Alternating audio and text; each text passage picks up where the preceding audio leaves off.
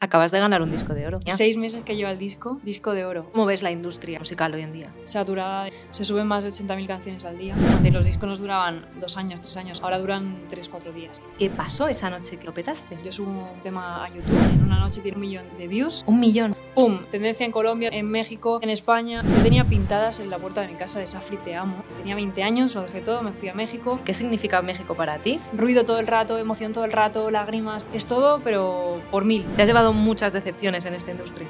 En tema de decepción me lo llevo cuando veo que solo somos cifras. No vas a vender igual un producto si estás haciendo una colaboración con un desconocido, por mucho talento que tenga, a si estás haciendo con un artista que es el más pegado del momento. Yo sigo haciendo colaboraciones con gente que tiene un oyente, dos oyentes mensuales o 500.000, o sea, creo que no es algo que me importe. Eres la persona más generosa que yo he conocido en esta industria, sin ninguna duda. Hola, ¿qué tal? Soy Celia Bex y estamos en Supersónica, un podcast sobre industria musical y curiosidades varias.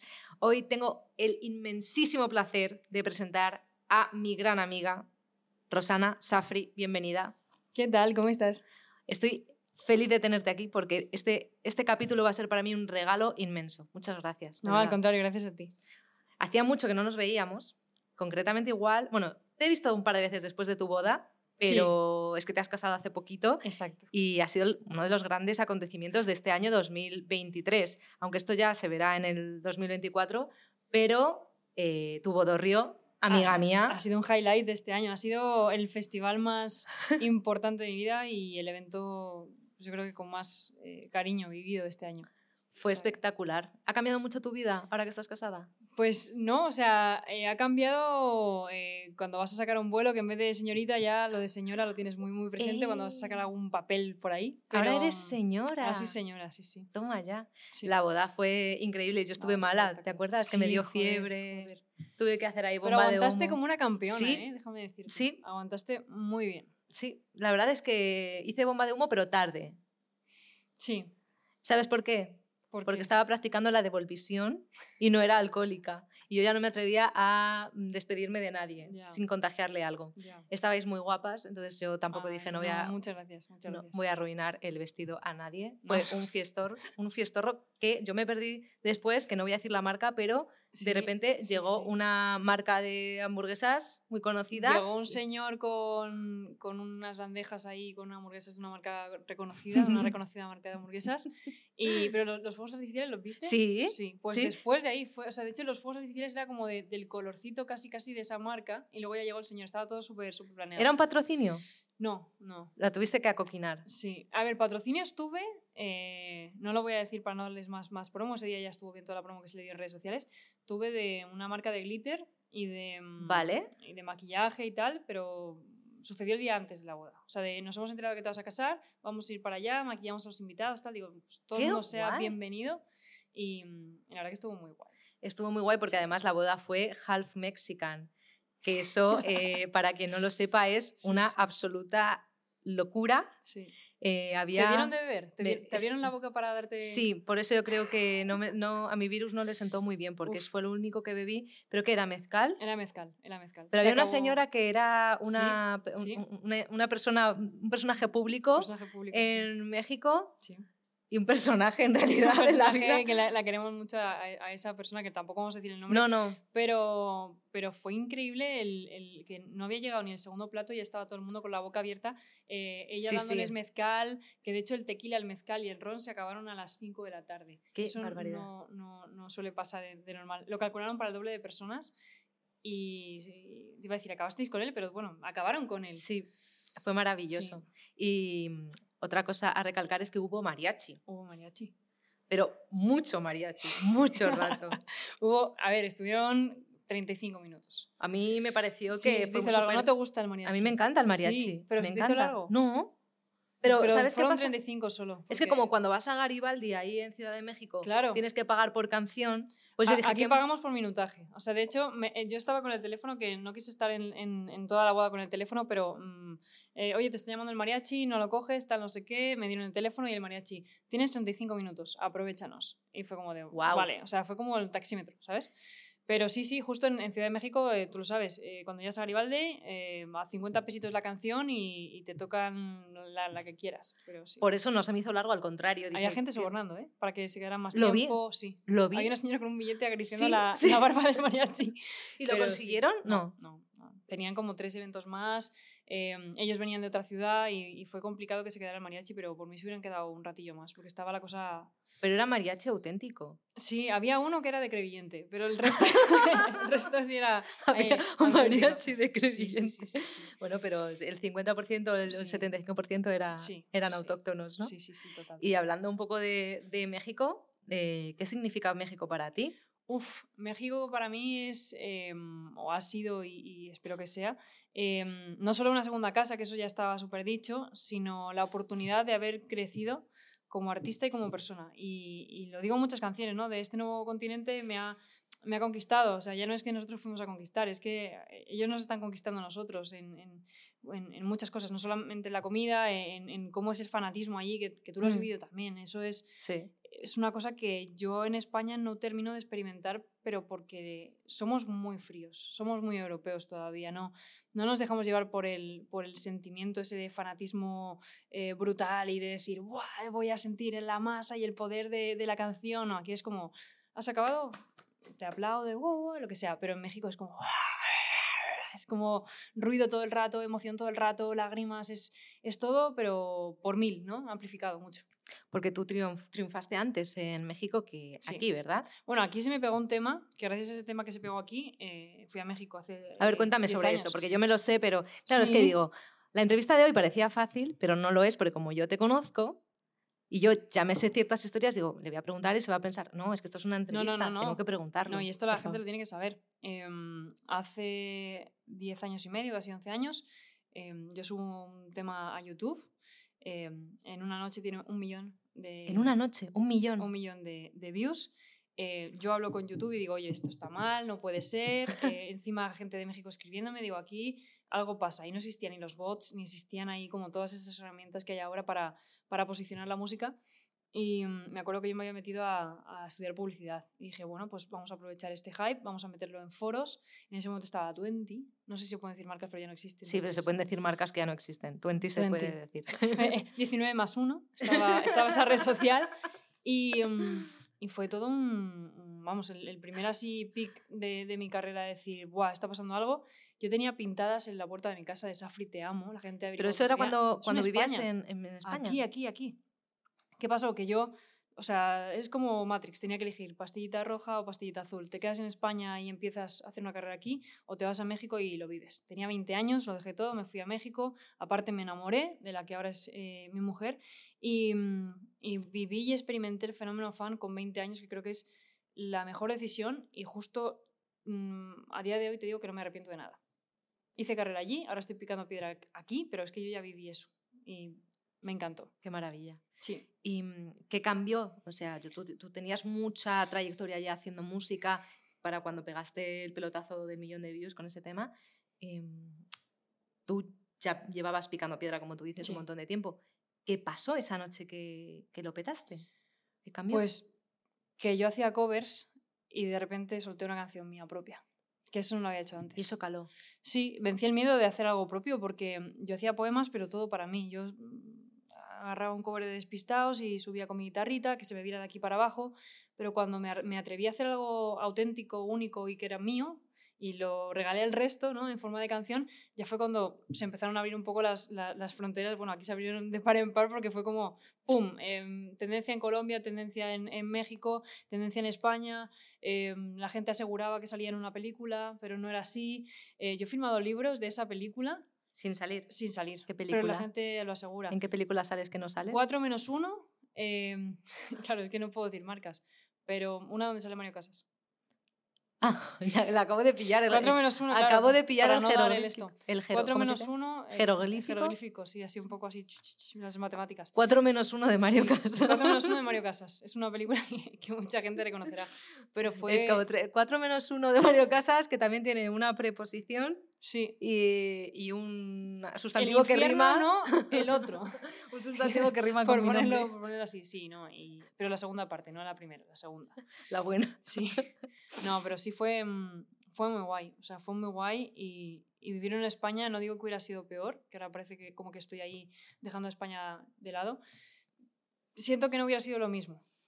Diferente. ¿Por qué elegiste México y no Colombia si también estaba siendo tendencia allí? Porque en México tenía una cantidad de fans más grande, me llovieron ofertas discográficas. Eso que, que sale en las películas de que te, te llaman todas y todas se pelean y no sé qué, yo lo viví. El que te inviten a todas las fiestas, el que estés ahí, eso ya, ya lo viví. Y mm, en ese momento fue cuando me di cuenta y decidí ser independiente. Y sigo independiente.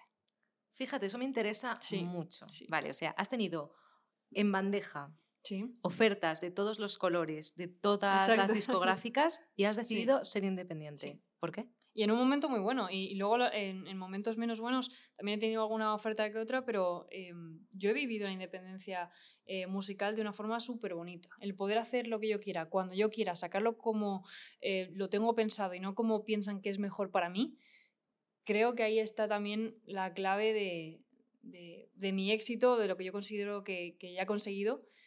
Y quiero que siga siendo así. Acabas de ganar un disco de oro. Acabo de ganar un Enhorabuena, disco de oro. Muchas gracias. amiga En mía. seis meses que lleva el disco, disco de oro. Eh, y tengo discos que tienen años y, y no han llegado hasta donde ha llegado este disco. Que, es que es un, es, es un discazo. Es un Háblanos discazo. un poco.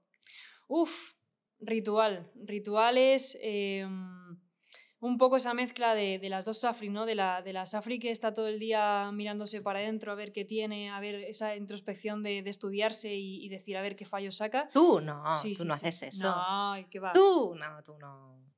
Y luego por otro lado está esa Safri que, que, que muy poca gente conoce porque creo que ni yo a veces me conozco cuando, cuando hago esas cosas de decir, me pongo encima de la barra del bar y invito a mis amigos a cantar y todos estamos ahí como súper eh, high, ¿no? Es como esa parte como más eh, elevada de mí. Y, mm, y- y no digo que sean con- eh, puntos contrapuestos, o sea, creo que más bien son como partecitas de mí, la, la parte que se estudia más, que es como, como la parte más ancestral, y luego está la parte más terrenal, que es la que me hace cagarla como persona y luego volver a estudiarme. Entonces es como el, el- el pez que se muerde la cola em, y ya luego, pues así comprimido, se llama ritual porque creo que em, soy una persona con muchas obsesiones, con, con- con muchas manías y este disco me ha ayudado mucho a, a estudiarme, a, a verme, em, evaluarme también y darme cuenta de lo que me gusta y lo que no me gusta, que eso es importante. ¿Y cuál es tu canción favorita del disco? Uf, pues em, hay una en la que tú participaste. Yo no lo he contado eso aquí. No, Pues no lo he contado en ninguna parte, en Pues hay que realidad. contarlo, yo lo he contado en muchos sitios. ¿Sí? Sí, claro. A ver, bueno, pero te dejo que lo cuentes tú. Mira, dime si vas vergüenza. a volver, que es una de las canciones que más me gustan. O sea, no te voy a decir la que más porque luego ha- hay otras también muy bonitas. Eh, es- el disco hay que escucharlo tal cual, tal cual viene. Creo que no hay, no hay que destacar nada así puntual, sino todo el disco, todo el disco. Pero sí que es verdad que Dime si vas a volver, que fue una de las últimas que grabé y que de verdad tuve el inmenso honor de que tú estuvieras eh, ahí haciéndole eh, magia a, a la canción. anda. La canción era una canción muy, muy, muy básica y estábamos viendo de qué forma le metíamos eh, cariño, ¿no? O sea, era una canción que se había hecho con un iPad, porque se había empezado a hacer así. Eh, luego del iPad la sacamos a guitarra, de guitarra vamos a ver ahora cómo suena sin guitarra, eh, le metimos un montón de cosas y Celia en, en aquel entonces venía mucho al estudio, frecuentaba mucho el estudio. Por cierto, tienes que venir más, no es Sí. regaño, es, es consejo. Os echo de venir más. menos. Y, mm, y dijimos, oye, Celia, em, ¿por qué no le metes mano a este tema? Y le metió mano y parece que Tudor Cinema Club haya venido y se haya convertido ahí en, en el guitarrista del tema y le diste mucha magia, o sea, le diste mucha magia. Creo que ese día em, con Antonio a los mandos, em, Calice que también grabó ahí trocitos de bajo y tal, creo que quedó muy completa. Estoy contenta de toda la gente que participó en ella y, y es una canción tuya también y por eso este disco es tuyo también. Así que Yo me siento partecita. es parte de, de eso. Cuando te vi... Así que enhorabuena por el disco de oro también. Ay, muchas gracias. Yo te vi recogerlo y lo sentí un poquito mío. Ya, no, no, era, era sorpresa. ¿Tú sabías que todo- me habían hecho una encerrona en el estudio? Yo no tenía ni idea. Yo no tenía ni idea de que habías ganado el disco No, de oro. no. De hecho, demasiado estabas tardando, también te lo digo, ¿eh? Ver, No, ¿qué me hicieron una encerrona en el estudio. O sea, un día entre semana eh, me llaman de, oye, tienes que venirte aquí al estudio, eh, vamos a vernos, tal. Digo, bueno, pues sí, vamos a hacer sesión dentro de tres días. No, no, pero vente ahora, tal, tal, tal. Y cuando llego, me sientan en el sofá, eh, ten, esto es para ti, para Lore, para que compartáis las dos. Y dije, ya está, es un turrón, es un roscón, es algo así de Navidad. Pensaba que era algo de Navidad. Y tú, porque era... "Joder, un- un disco de oro. Yo pensaba que era turrón. ¿no? Y cuando lo abro, claro, cuando, cuando, dice lo de tienes que compartir el color, ya entendí que era un cuadro para meterlo en mi casa, tal, y, y nada, pues mucha sorpresa y mucha gratitud, la verdad. Es súper bonito. Es muy guay. ¿Te puedo hacer una pregunta un poco indiscreta? Sí, claro. ¿Quién, quién paga esas copias de los discos de oro? ¿Quién paga esa, esas copias? En este caso lo ha pagado eh, los, los, dueños del máster, que, es, que son los, los, niños de Capital. Eh, de normal las puede pagar eh, ProMusicae con la eh, distribuidora, el sello o, o, la Major, ¿no? porque sí. ProMusicae está más... he dicho una marca. No pasa nada. No pasa nada, vale. Se puede, se puede. Vale, ProMusicae se encarga de certificar esos discos y, y luego hay, hay, hay, cierta parte ahí de que las majors eh, los entregan en actos públicos para que pues eso quede como constancia de en algo donde haya mucha, mucha exposición. Y luego sí que es cierto que tú puedes tener tu propio reconocimiento y, y hay páginas donde tú puedes encargar tu propio disco de, de oro o tu propia eh, plaqueta de... Claro, porque al final no deja de ser una, un trozo de, de, metal o de plástico o de, vitri, de vitrina, ¿no? Uh -huh. Y puedes encargar el tuyo. Yo lo digo porque mmm, yo tengo algún reconocimiento por mis etapas pasadas en la música y me hace mucha gracia cuando alguien viene a mi casa y me dice, ¿cuánto te han pagado por el platino? ¿Cuánto te han pagado por el MTV? Que cuánto me han pagado, tú sabes lo que he tenido que soltar yo. Es que, es Lejos de ganar dinero, los premios cuestan. Sí.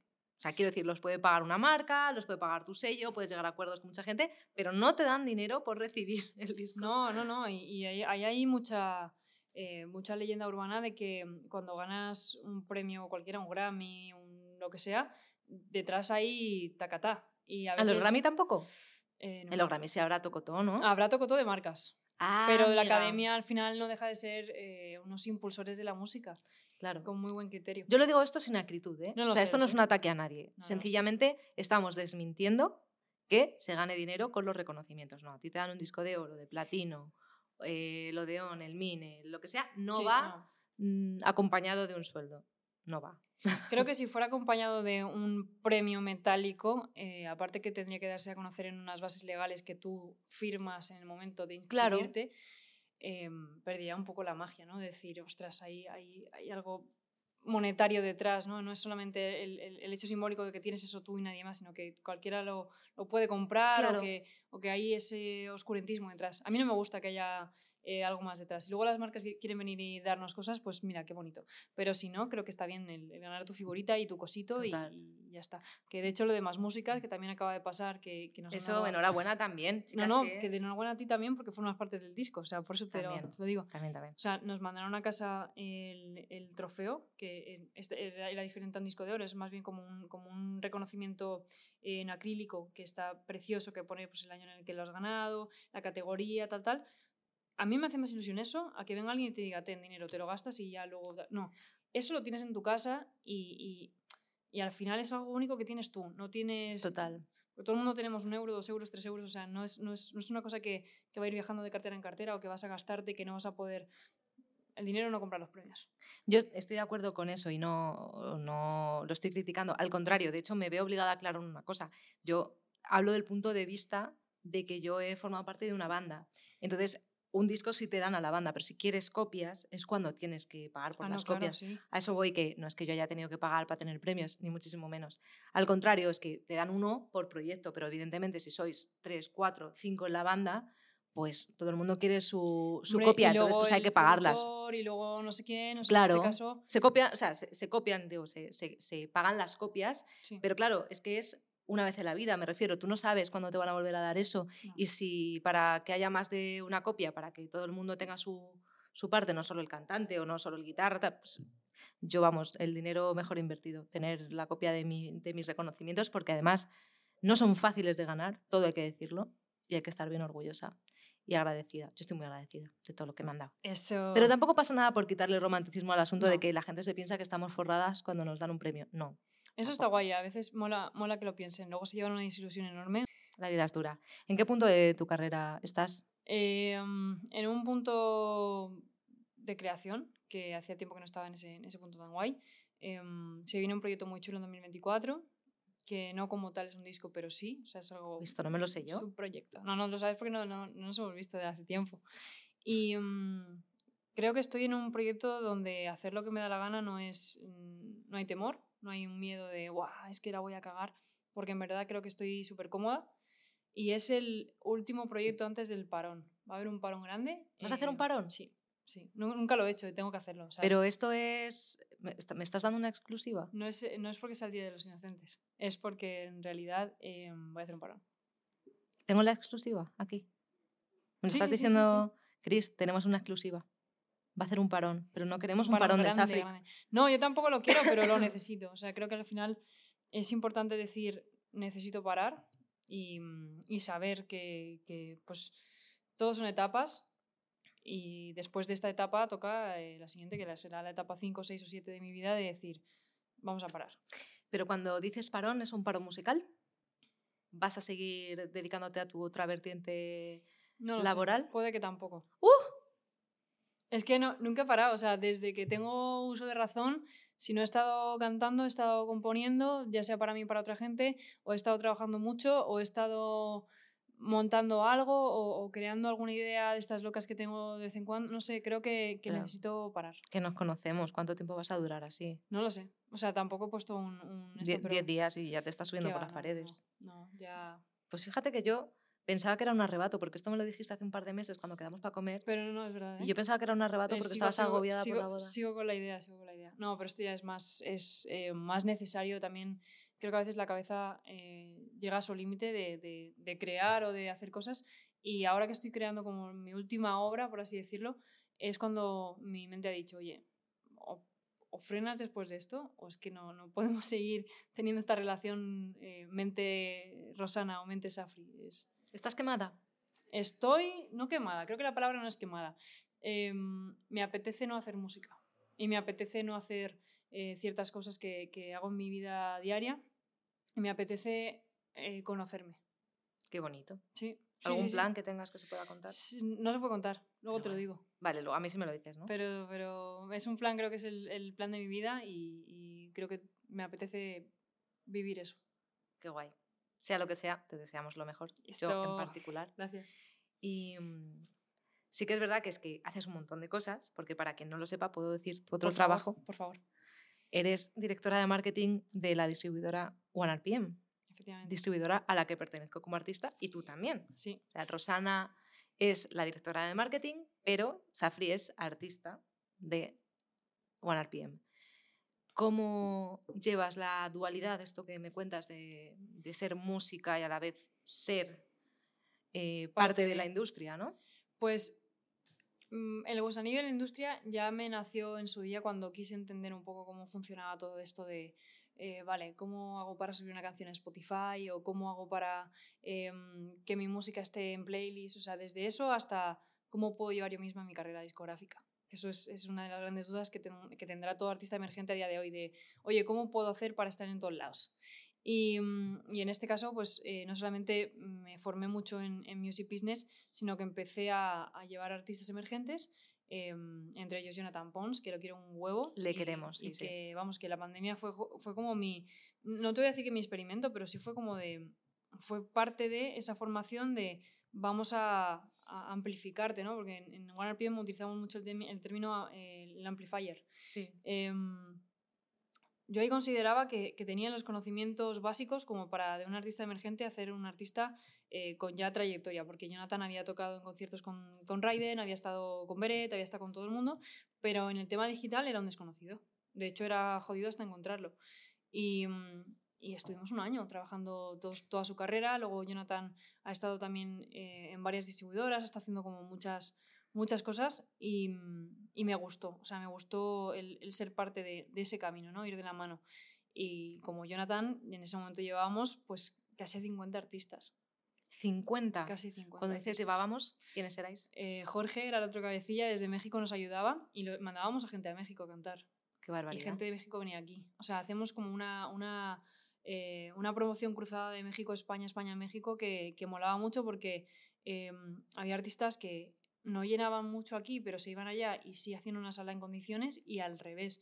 Y eso les permitía no solamente tener eh, un clipping de prensa muy amplio, sino el también vivir esa experiencia que yo viví cuando me fui allí de tener una mano, ¿no? De decir, yo me fui sin saber qué iba a pasar y ahí fui haciendo esos contactos. Y ahora son los contactos que, que tenemos cuando vamos para allá o traemos a alguien aquí. En ese momento, claro, yo lo hacía por amor al arte. yo estuve desarrollando artistas eh, un poco por, por llevar a cabo esa, pues esos estudios de, de music business, esos estudios de marketing, del de, de grado que estudié.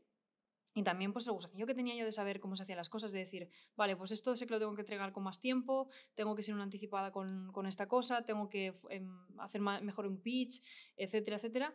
Y luego ya sí que me lo tomé más en serio, ya fue cuando eh, estuve en, en, Monkey Warhol, que fue una sociedad que montamos, que bueno, sí, sí hay esa sociedad eh, donde hacíamos promoción para artistas, pero ya contábamos con marcas, ahí ya la figura de la marca en una carrera artística ya se convertía en algo como más férreo. Eh, me llamaron para trabajar en una, en una discográfica hace do, dos años y medio, casi tres, eh, que tú conoces, y, y luego después me llamaron para OneRPM. Entonces, sí que es cierto que antes de estar en OneRPM yo tenía otra oferta y, y fue por una corazonada que me dijo que tenía que estar en, en One, que es donde, donde ahora sí estoy haciendo un poco de Hannah Montana, ¿no? de, de Safri de Rosana. Entonces, contestando un poco a la pregunta que, que es eh, cómo lo hago para ser Safri y ser, y ser Rosana, a veces es complicado cuando hablas con, con las plataformas digitales y presentas el proyecto de Safri. Porque estás presentando una cosa en tercera persona, que sabes que es tu proyecto, que sabes que es algo que sí vas a heredar, que sabes que es algo que, que lo estás eh, presentando desde fuera y, y, y y sí se siente raro, se siente raro el hablar así de, de algo que es, que es tuyo, ¿no? Es como si tú dijeras, claro, porque Celia, Celia Bex es un amor, Celia Bex tal, pero claro, tú eres. Cuando tú me tienes que vender a mí, claro, te no, sale natural, sale pero natural. para ti misma te cuesta. Ah, cuesta. A mí me costaría también. Me cuesta y, y se me hace un nudo de la garganta muy feo. Eh, y pierdo toda esa, eh, esa chispa que tengo de vendedora de, ambulante, ¿no? De el proyecto es increíble, de verdad, tenéis que escucharlo, tal y es como de, sí, Safri, eh, me trago, es, es... Es que para quien no lo sepa, eres la mejor en lo tuyo. Y no lo digo... va? Mira, creo que eres la persona, bueno, creo no, eres la persona más generosa que yo he conocido en esta industria, sin ninguna Joder. duda. Y la mejor en lo, lo tuyo. No te lo diría porque no tengo necesidad de decirlo. O sea, si no lo pensara, hay no mucho que aprender y mucho que mejorar siempre, pero, pero me gusta. Creo que.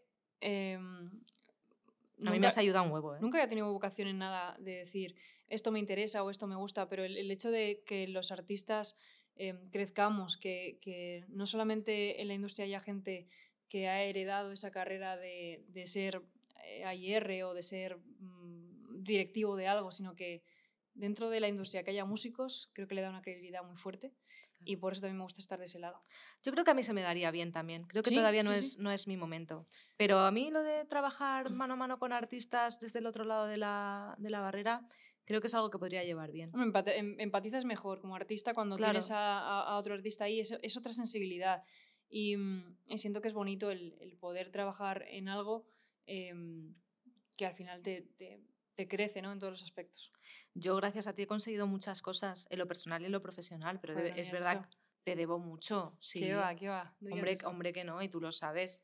O sea, entiendo que tampoco me venderías, entre comillas, si no confiaras en lo que hago, pero, pero se agradece mucho que me des el impulso y lo sigues haciendo. Y es que además me acuerdo perfectamente de cuando nos conocimos que no sé si dos semanas más tarde, más tarde sí, fue mi cumpleaños y te presentaste en Alcalá de Henares con tartita y kombuchas. Sí. Y nos conocíamos de muchas dos semanas. Muchas, muchas kombuchas. Dos semanas. Sí, joder. Y ha sido así desde el principio conmigo. Y hay, hay, cosas que no se me olvidan. Y además, hay flechazos en la amistad, que hay mucha gente que no, hay cree, flechazos en, la no cree en eso. Y, y yo, eh, o sea, tres años después, que ya casi son tres años que nos conocemos, eh, me codeo ahora con gente con la que he tenido esos flechazos o esas, eh, esos pálpitos compartidos de joder, es que he encontrado a personas con las que no, no te conozco de toda la vida, pero me queda toda esta vida para, Qué para bonito que nos sigamos conociendo. A mí me pasa un poco también con Chris, que está detrás de la cámara. También eh... fue flechazo de amiguil. ¿A que sí? Venga, que se vea el puñito. Dame puñito. Sí, que se vea el puñito. Sí, sí, tú tienes que salir. Eh... Bueno, hay flechazos amiguiles, pero luego hay todo lo contrario. Hay decepciones. Sí. ¿Te has llevado muchas decepciones en esta industria?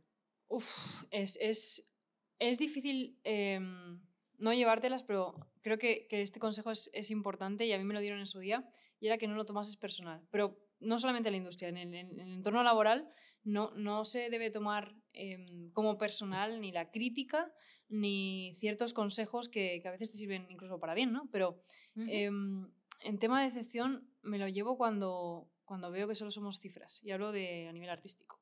Cuando solo somos una cifra para una compañía, cuando solo somos una cifra para que nos contraten eh, para un concierto, cuando solo somos una cifra para cualquier cosa, incluso para que una marca te dé un patrocinio, es complicado. Y aquí voy a abrir un melón, el tema de las colaboraciones. Cuando tú quieres hacer una colaboración con, con algún artista y sutilmente te está diciendo que no, pero te está diciendo, no, no, claro, es que tú em, si generases más eh, números o si tuvieras tal, no es mi caso, pero sí lo he visto, qué feo el no hacer colaboraciones con gente porque te nace el corazón, sino que es todo muy, ¿sabes? Instintivo a nivel casi animal, ¿no? De decir, cifras, somos una cifra. Esa es la decisión, ¿eh? Y luego hay gente también excepcional que hace todo lo contrario. Yo, por ejemplo, eh, todavía no hemos hecho tú y yo colabo, pero yo sé que tú y yo haremos colabo. Pero cuando he hecho colaboraciones, por ejemplo, hasta ahora puedo contar con Chica Sobresalto, con Enada Conte o una futura que tú sabes que todavía no ha salido y que no puedo mencionar, que es muy, muy jugosa. eh, estos tres artistas, concretamente, aunque he tenido otras, otras colaboraciones estupendas, eh, han sido gente súper generosa. O sea, que yo he sentido que me miraban por la artista que era y no por las cifras, porque realmente lo que yo le puedo aportar a nivel cifras a Nenada Conte, claro. algo habrá, ¿eh? Tampoco te voy a decir que nada, porque es verdad que mi público escuchará y, no, no, y algo... y, y obviamente tú, tú, ya estás eh, forjando una carrera que ya tiene un recorrido muy, muy chulo, no solamente con tu banda anterior, sino todo lo que estás haciendo ahora. Eh, estás consiguiendo cosas eh, que mucha gente no consigue. El ser portada de, de playlist, el estar en, en playlist, el que um, las plataformas ya te consideren como un artista que se está consolidando dentro del, mercado del, indie, creo que eso es súper, súper bonito. Pero yo, por ejemplo, me pregunto, eh, en los años 80, ¿no? que, era más por vender tantas miles de copias. Cuando un grupo hacía colaboración con otro grupo, un artista con, otro artista, ahí no había un baremo para medir qué tanta audiencia tenía el otro. Simplemente se hacía de corazón. Yo no, no me imagino a David Bowie preguntándole a Freddie Mercury, oye, ¿cuántos oyentes mensuales tienes? Que yo quiero ahí... No, no, creo que eh, esa esencia se ha perdido. Yo sigo haciendo colaboraciones con gente que tiene un oyente, dos oyentes mensuales o 500.000. O sea, creo que no es algo que, que, me, que me, importe. Eh, obviamente, y hablando del, terreno eh, más marketing o más profesional de la industria musical, eh, no vas a vender igual un producto, porque al final somos productos y somos cifras, si estás haciendo una colaboración con un desconocido, por mucho talento que tenga, a si lo estás haciendo con, con un artista que es el más pegado del momento. Claro que no, pero a nivel disfrutarla como artista, creo que está más en si hay feeling y si tiene ese duende compartido contigo. Qué bonito. Yo opino así. ¿Cómo ves la industria musical hoy en día? como Safri como Rosana. Me interesan ambas opiniones. Pues mira, como Rosana, eh, saturada. Saturada de... Se suben más de 80.000 canciones al día. ¿Al día? ¿80.000 canciones al día se más suben? de 80.000. ¿A nivel mundial? A nivel mundial. Qué barbaridad. Y seguramente más, eh, porque ahí, ahí, el recuento está desactualizado. Este es el último eh, informe que tengo de, una persona de plataformas que, me lo dijo hace poco. Eh, pero seguramente se suban más, porque la gente tiene más acceso a, hacerlo y hay muchas más herramientas para poder hacerlo. Lo veo saturado, lo veo em, como muy fast food la forma de consumirlo. No solamente la forma de, de exponerlo, sino la forma de consumirlo. Antes los discos nos duraban dos años, tres años, ahora duran tres, cuatro días. Y ya te están preguntando cuándo sacas el siguiente, ¿no? Y tienes que estar ahí pensándolo. Y mmm, como Safri la veo incierta. No sé, eh, venía hablándolo con, con, mi chica en el coche, que no sé cómo se va a descubrir la música en, en un año, dos años. O sea, yo mi forma antes de descubrirla era haciendo así en las tiendas de discos, luego era eh, por medio de, YouTube, luego era por medio de playlists, luego por medio de TikTok y ahora no sé cuál es la siguiente evolución, ¿no? Y, me encantaría descubrirlo para poder eh, plantar semilla ahí. Entonces, la veo incierta. Y si utilizáramos este espacio que tenemos ahora aquí, que estamos compartiendo las dos, las tres, porque está Chris también, eh, si lo utilizáramos para dar un breve curso de introducción a la industria musical a artistas que se quieran dedicar a esto o incluso a artistas que ya se dedican a esto pero que estén desinformados en algunos aspectos, ¿cuáles creen, crees que son como las claves? O sea, si pudiéramos hacer como un top 5 de cosas importantes que hay que saber. Antes lo hablábamos fuera de cámaras, ¿no? Que, que, bueno, pues el tema adelantos, el tema contratos. ¿Puedes hablarnos un poco de eso? Porque me interesa muchísimo eh, precisamente que, que, hables tú, que tú sabes. Claro, no, no, yo eh, considero que hay como, como varios eh, requisitos ¿no? para, para tú saber que estás firmando un buen contrato. Creo que el primero es eh, obviamente la parte humana, que nunca se habla de eso, pero tienes que saber bien con quién vas a trabajar. Eh, al final las empresas las, las, hacen las personas y si tú tienes a, a, un buen label manager, a un buen project manager, a un buen AIR, eh, eso ya suma mucho. Eso no está en el contrato, pero... ¿Cuál es la diferencia entre un project manager y un AIR? Un project manager es lo que en muchas distribuidoras se llama un label manager, que también cumple la función de IR. En el caso de, de OneRPM, un Project Manager se encarga de, de la parte eh, más operativa, en este caso, de todo lo que son esos traspasos de catálogo, de um, calendarizar también lanzamientos, de asesorar un poco. Es esa parte de marketing que no tiene tanto el IR. El IR es el que capta y ficha al artista. Y una vez que capta, pasa al project manager, pero ese IR va dándole seguimiento, busca colaboraciones, busca mejorar condiciones en todos los aspectos. O sea, es un trabajo en equipo todo el rato. Todo el rato es un trabajo en equipo. Eh, ¿Qué pasa muchas veces con, con todo esto? Eh, que en el contrato no te pone que Marianita de tal es eh, esta persona que va a estar contigo toda la vida o hay una cláusula de salida, ¿no? Que muchas veces lo piden los artistas, ¿no? Eh, Oye, he hecho match con este IR o con este project manager, y firmaría solamente si hubiera si esa persona se va yo poder estar libre que eso mucha gente lo pide ¿eh? eso es, es, es uh -huh. brutal también porque te das cuenta de esa parte humana que, que, que, va implícita dentro del contrato pero no está físicamente es como si yo estoy trabajando mano a mano contigo sí. y, y, pido que haya una cláusula en la que allá donde vayas pueda ir yo ¿no?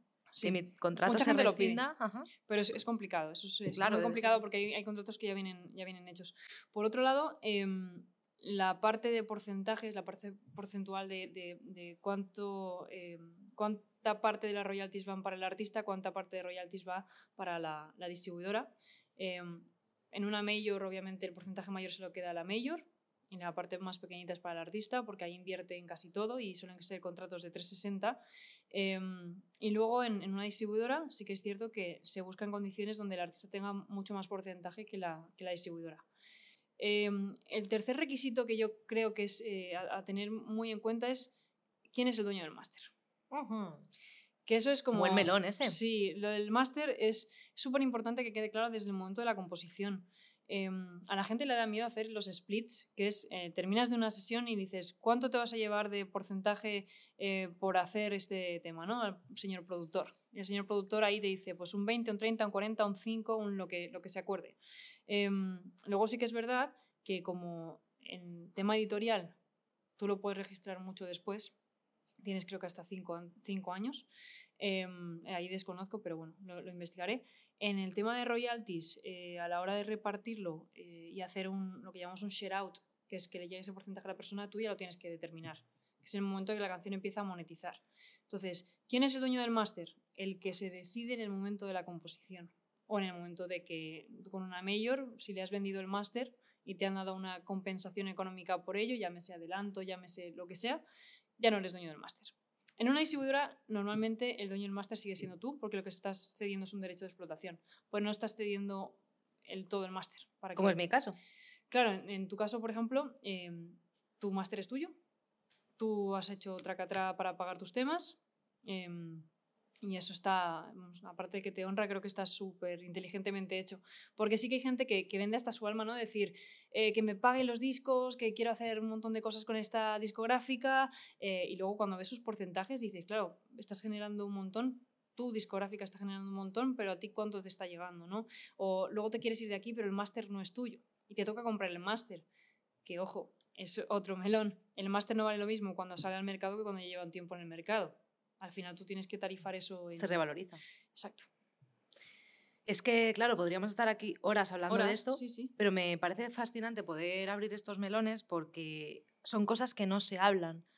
Cuando Chris y yo decidimos montar este podcast fue, entre otros motivos, porque nos daba la sensación de que había mucha desinformación.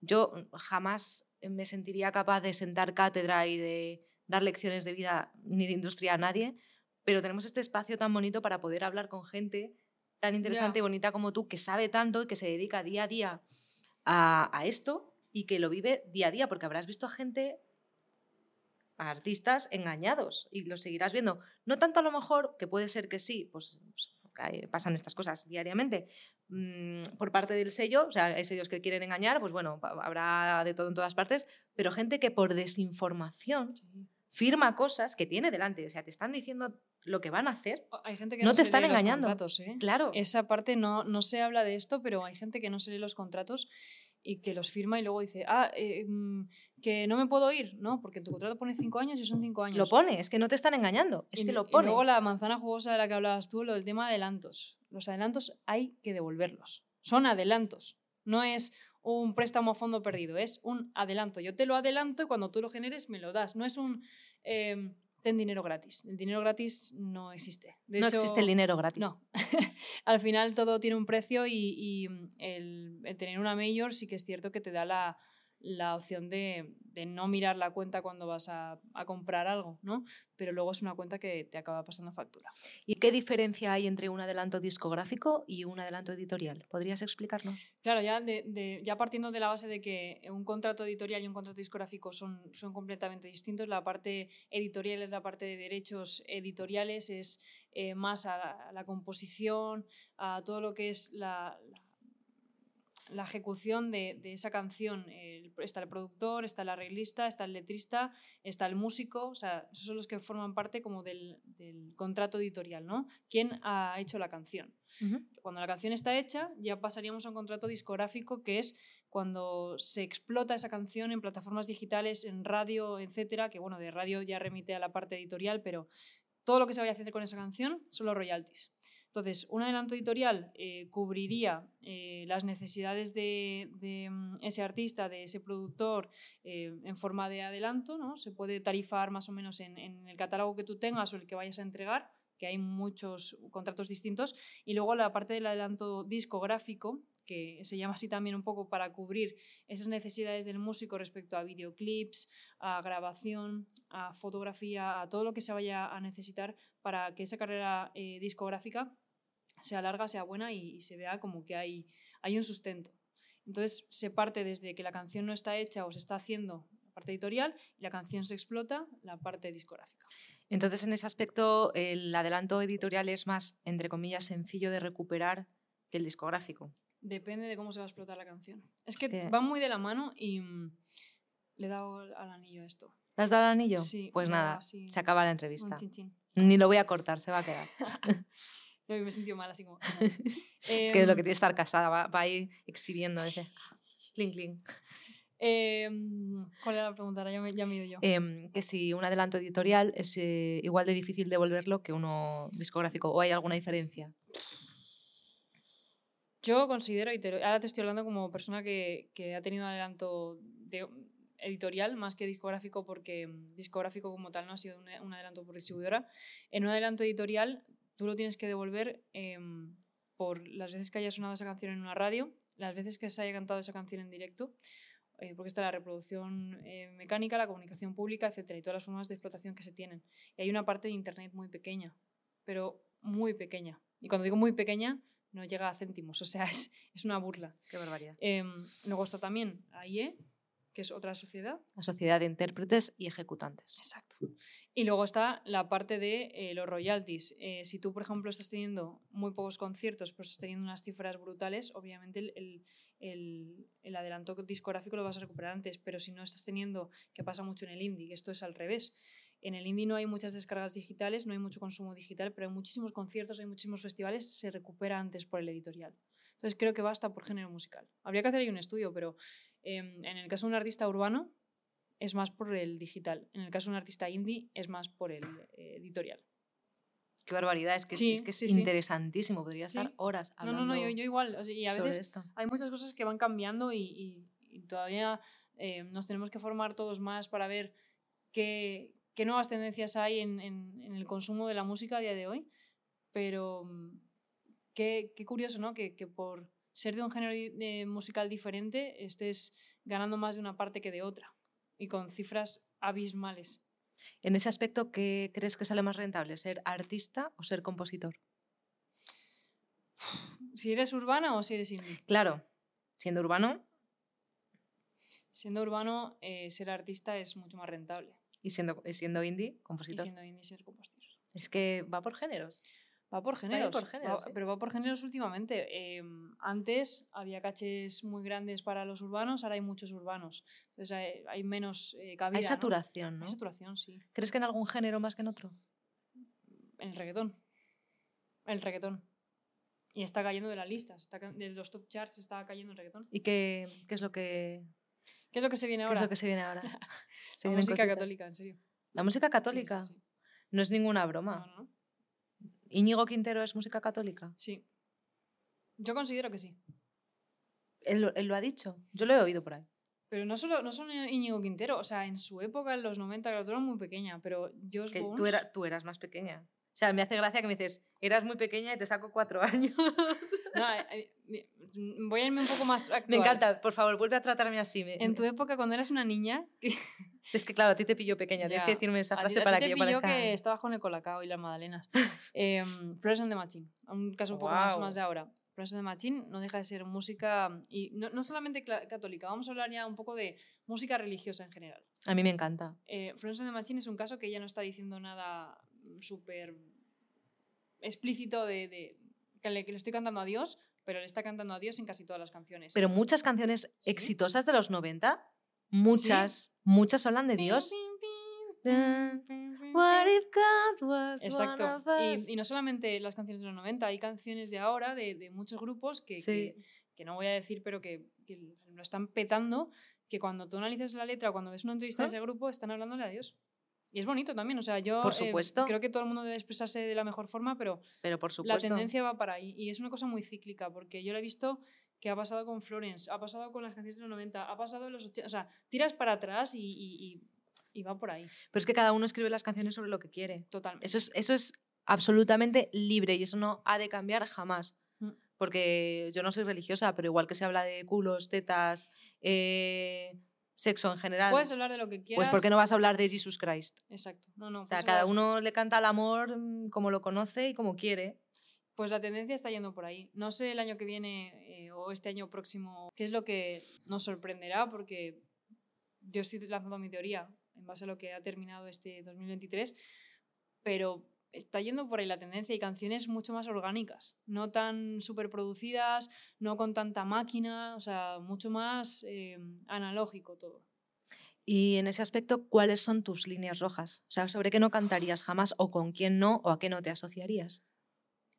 Mm, nunca política, nada, nada de política. Ni de un lado ni de otro. Aparte me considero muy ignorante, creo que debo de, de formarme mucho más en, no, de ningún lado, o sea, del lado de los derechos humanos. Creo que es el mejor lado que me puedo posicionar ahora mismo Total. y creo que soy muy ignorante en el tema, en el tema político. eh, me falta mucho por, por aprender. O sea, no soy de una ideología concreta, soy de quedarme con lo mejor de cada cosa, pero también en mi, en mi vida normal.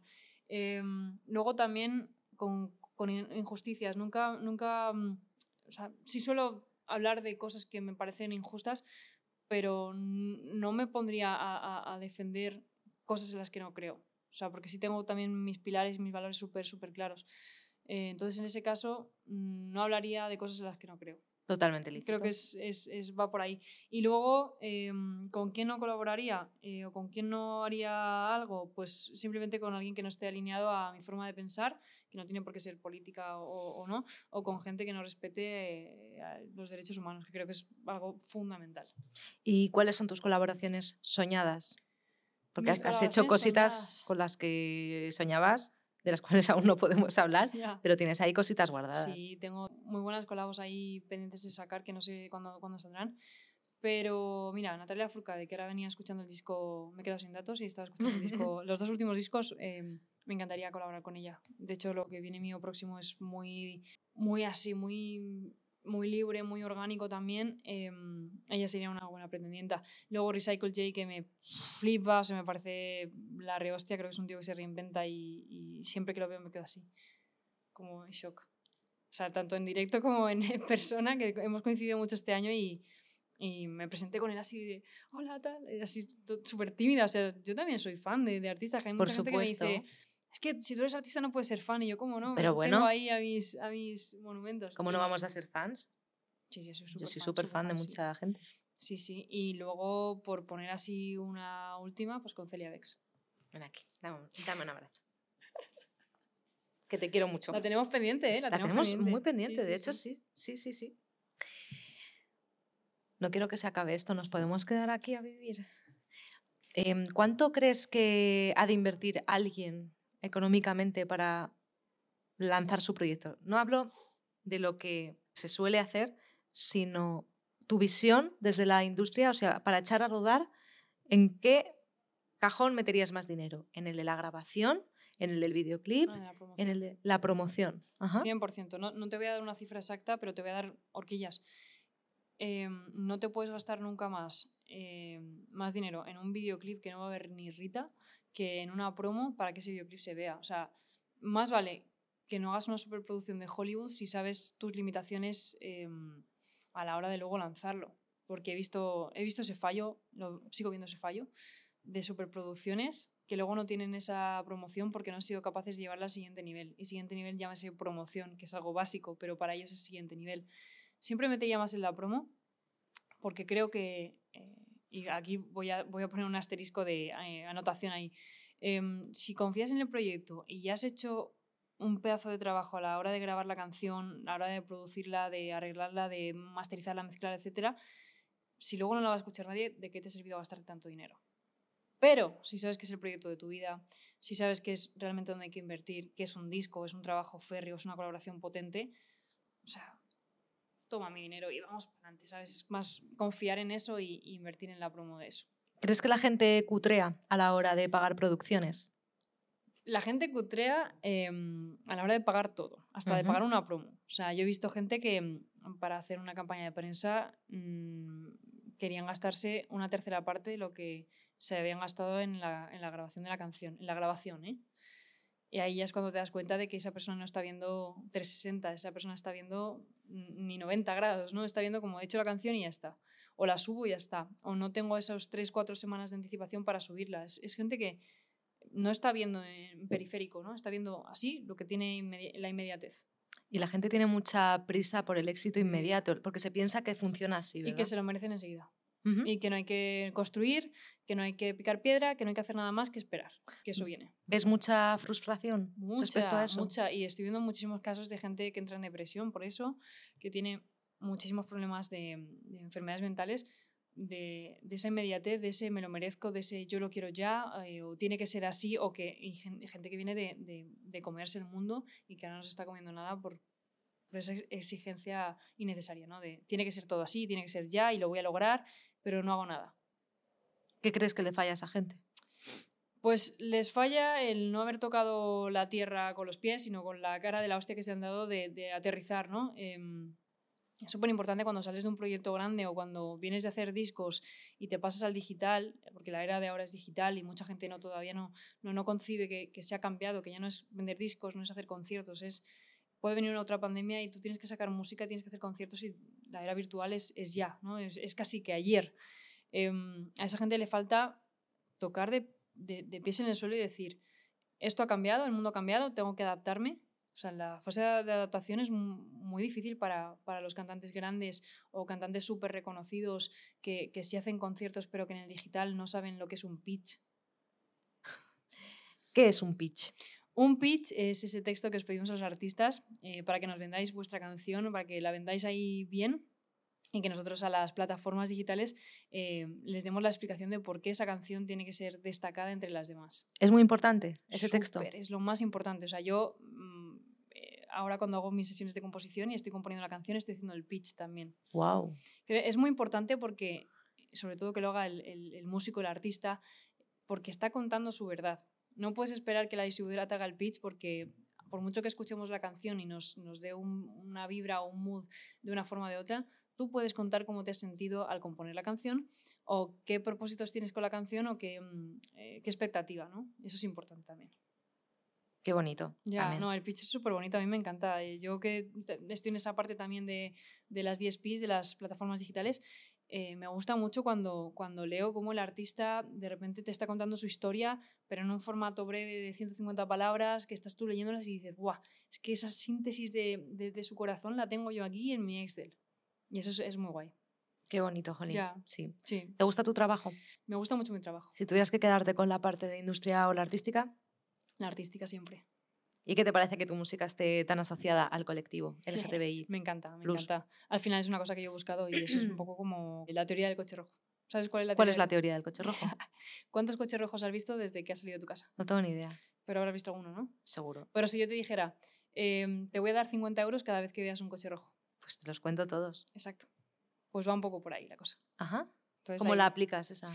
Pues la aplico mucho a, a- a cada cosita que hago. O sea, si yo, yo lo voy buscando. O sea, yo voy buscando eh, formar parte del colectivo por- como si fuera un coche rojo que pasa, ¿no? Voy a, a coger esa oportunidad. Para, por la suerte es, es eso. Eh, yo quería tocar en el orgullo y quería tocar en el orgullo más grande que, que hubiera. Y me fui a México al orgullo más grande que hubo, que habían 150.000 personas. Y fui ahí, y fui a ese coche rojo y lo atrapé. Ujú. Lo atrapé, lo conté y dije, uno, dos, tres. Y vas identificando cuáles son las metas que quieres lograr. Así que busca coches rojos. ¿Qué sueños te quedan por cumplir? Uf. ¿En lo personal o en lo profesional? En los dos. Pues en lo profesional voy a empezar por ahí, no porque sea más importante, em, sino porque es como cosas que me gustaría que pasaran pronto. Eh, no solamente las colaboraciones que hemos mencionado, sino este último proyecto, solamente quiero que salga. O sea, no tengo la pretensión de que sea la hostia, porque lo voy a hacer muy petit comité, pero solamente quiero que salga, eso ya es un sueño, que sea posible es un sueño. Y en lo personal ser mamá. Ser mamá. Sí, sí, sí, sí, ese es el sueño, porque ya me he casado con la mujer de mi vida. Em, eh, llevo 10 años de relación eh, con ella y es una persona 10, o sea, en todo. Y, mm, y aprendo mucho. Todos los Tú días. sabes que los embarazos a nuestra edad todavía son embarazos adolescentes, ¿no? Sí, total. Yo nunca voy a dejar de decir eso. Total. Pero, pero sí, no sé, creo que em, es uno de los, de los sueños en lo, en lo personal. Lo demás creo que el seguir formándome y el, el- el inspirar a otras personas, dejar, dejar mi huella, creo que es algo que Lo haces, me gustaría hacerlo. lo haces. Te doy mi Pues, palabra. Joder, pues es, Lo es- es- haces. es bueno, es bueno que me lo digas. Es bonito. ¿Qué te habría gustado saber cuando empezaste? Que hay gente mala. ¿No, lo- gente mala. no te lo imaginabas? No. Yo he sido muy inocente también con eso. Sí. La- eh, en general creo que todo el mundo es... Bueno, ahora las nuevas generaciones vienen fuerte y vienen mucho más preparadas y con más escudo. Pero yo no sabía que había gente mala. ¿Cuál es la mayor decepción en ese aspecto que te has llevado? Em, la industria en general. Sí, sí, sí, sí. No, y, y no me da miedo decirlo yo y que formo parte de la industria. Em, hay cosas muy malas. Buenísimas, pero hay cosas muy malas. ¿Y qué nos mantiene aquí? Porque yo quiero dejarlo todos los días varias veces. O no, bueno, no todos los días, pero todas las semanas digo, lo dejo, me monto un bar. Es que es un modo de vida, es como si dejaras de vivir. Es tu vida. Total. Y mi vida y la vida de mucha gente que se dedica a ello en cuerpo y alma y que sacrifica todo por ello, que no solamente invierte tiempo y dinero, sino como que es esa, eh, pues ese motivo para salir de la cama. Es que yo no me conozco de otra manera. Cada vez que he estado en mis peores momentos, así como diciendo, ¿qué estoy haciendo con mi vida? ¿Por qué sigo en esto? Me imagino dedicándome a otra cosa, como me ha pasado en épocas de mi vida Claro. anteriores, y es como no reconocerse. Yo en, en ese parón, em, obviamente tengo, tengo mi temor ¿no? y mi duda de qué va a pasar en ese parón, pero también te digo, tengo ganas de que llegue ese parón, porque nunca me he visto en la situación de decir, tengo que parar por- porque tengo que parar. A mí me da miedo no saber qué me gusta. A Pero- veces. Pero es ¿No te bonito, pasa? Es bonito no saberlo. Es como, no La conozco, mi, es no, no conozco mi vida de otra manera que no sea pensando en la música 24/7. Pero tú sabes lo bonito también, es como cuando te montas en una atracción, que no sabes si eso va a hacer para arriba, para abajo, para un lado para otro. Yo tenía miedo a las atracciones, nunca me había montado en alguna y hace un par de años, hace dos o tres años, me monté en una. Y dije, me he perdido esto en la infancia, en la adolescencia y casi me ¿En serio? Sí, sí. Yo- a mí eso me, no me ¿Tú te has montado alguna vez en una atracción? Sí, un montón de veces, pero no me gusta. Bueno, no te gusta, pero lo has probado. Yo no lo había Sí. probado. Entonces yo, mi miedo era que no lo había probado. Y era como de, me voy a morir. Y luego ya he visto que no me he muerto, entonces lo sigo haciendo. Porque ahora sí me gustó la sensación. Pero me dio miedo no haberla vivido antes, ¿sabes? Me dio miedo, no me dio tristeza no haberla vivido antes. Eso es lo malo, que te dé tristeza de no haberlo hecho. Entonces hay que hacerlo. Y luego ya ves si lo piensas y si te gusta y no te gusta. Entonces no vas a saber si te gusta o no te gusta si no lo has probado. Y eso es frase de bollera de, de primero de la ESO. Frase de bollera de primera de la ESO.